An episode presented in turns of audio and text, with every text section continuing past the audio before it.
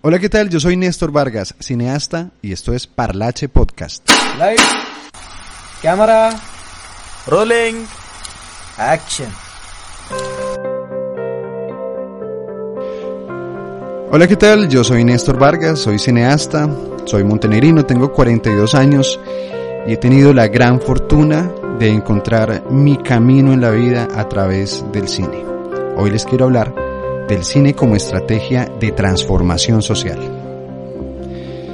Bueno, eh, alguna vez le dije a alguien que el cine salva vidas.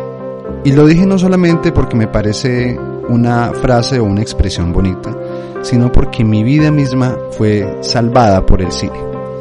Y fue salvada de una vida sin propósito. Tenía yo 27 años cuando tuve la fortuna de participar en un proyecto audiovisual y me di cuenta que servía para algo en la vida, que había algo en lo que yo era muy bueno, algo que me podía apasionar realmente. Por eso yo no pierdo oportunidad cada vez que hablo con un joven que lo veo como desorientado, como que no sabe para dónde ir, pues le hablo del cine y le hablo de cómo el arte puede reorientar la vida de una persona, pasar de no tener propósito a tener propósito, a tener la posibilidad de expresar todo lo que tenemos por dentro y encontrar nuevas formas de pensamiento y de lenguaje. Hoy quiero hablarles de el cine eh, y su importante labor o papel en el fortalecimiento de las competencias comunicativas a través de las artes escénicas y el cine. Yo soy un creyente en el cine, soy un creyente en el arte y sobre todo soy un creyente en el lenguaje quiero hacer alusión a un, libro que se llama 1984 y que fue escrito por George Orwell. Hay un aspecto muy importante o muy interesante de este libro, donde uno de sus personajes dice que lo que no está en el lenguaje no existe. ¿Y qué tiene que ver esto con el cine? ¿Qué tiene que ver con la vida? Pues tiene que ver todo. Porque antes de poder actuar tenemos que pensar. Y antes de pensar tenemos que tener esos elementos en el lenguaje. Entonces, la literatura, el cine y las artes en general son fundamentales para enriquecer el lenguaje.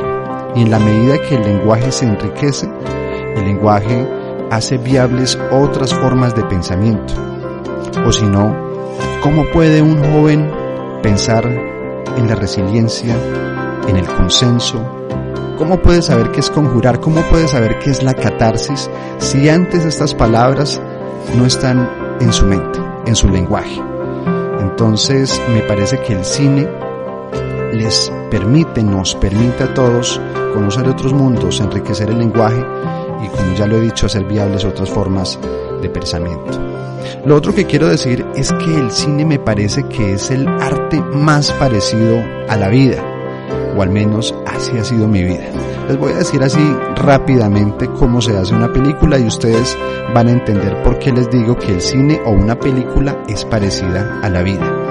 Hay tres fases eh, principales o fundamentales para poder hacer una película. La primera es la preproducción, la segunda la producción y la tercera la postproducción. ¿Qué es la primera? ¿Qué es la preproducción? Es todo lo que hacemos antes de coger nuestra cámara y nuestros equipos y grabar nuestra película. Es decir, es el momento en el cual nosotros pensamos realmente qué es lo que queremos hacer. Escribimos un guion, pensamos en los personajes a los que les vamos a dar vida, buscamos las locaciones o los escenarios donde se van a desarrollar las escenas. Eso es muy importante. Es tan importante porque nos evita cometer muchísimos errores innecesarios.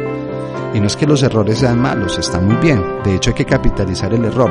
Pero hay una cantidad de situaciones que si no se planean definitivamente van a salir mal. Entonces esa es la preproducción. Todo pensar muy bien qué es lo que vamos a hacer, coger un papel y rayar. Así también es la vida. Y cuando tengo la oportunidad le digo a los jóvenes, ¿por qué antes de lanzarse al vacío, hacer una cantidad de cosas o tomar decisiones apresuradas, ¿por qué no rayas un poquito? ¿Por qué no piensas realmente qué es lo que quieres hacer de tu vida?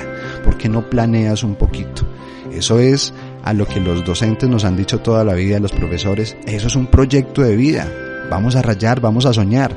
Y después de soñar vamos a mirar qué necesitamos para poder hacer eh, posible esa película, ese sueño que nosotros tenemos. La segunda parte de cómo hacer una película es la producción o el rodaje. Ahí sí es cuando hemos tomado ya nuestro guion, nuestro elenco y todo lo que hemos preparado con antelación y ya nos lanzamos pues a hacer la película, a grabar las escenas, etc. Así también es la vida. Después de que hemos planeado, de que hemos diseñado ya un proyecto de vida, pues ya nos toca es actuar. Algunas personas sufren de inacción, sufren de un miedo excesivo al error, sufren de un miedo al fracaso.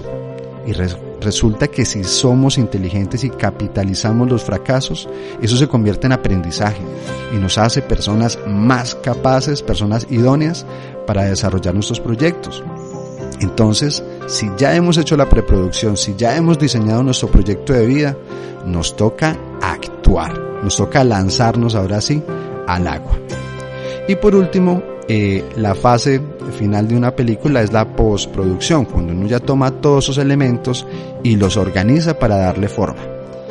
Entonces, eso es más o menos en la vida como tomar todo lo que hemos aprendido, todo lo que hemos podido capitalizar, las relaciones personales que hemos podido desarrollar y fortalecer alrededor del, eh, a través del tiempo y poder con ella hacer nuestra carrera, nuestro proyecto de vida, llevar a cabo nuestros proyectos y nuestros anhelos.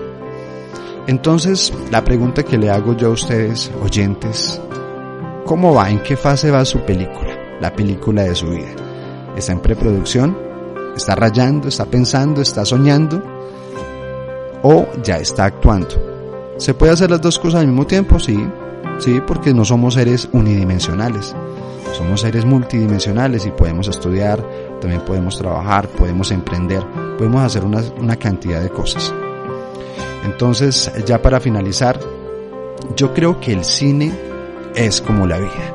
Y creo que todos nosotros somos los protagonistas de esa historia y cada quien pensará si es una historia de terror o si es una historia de comedia o es una historia de acción o es una historia de fantasía. Pero nosotros somos los protagonistas y los directores de esa película. A todos ustedes que nos escuchan, les deseo que tengan una película con un final muy pero muy feliz. Y recuerden, piensen su película, actúen y capitalicen sus errores, aprendan de las experiencias y hagan una película inolvidable. Gracias por escucharnos, yo soy Néstor Vargas, soy cineasta y creo en el cine. Creo en el cine, creo en el arte y creo en la gente.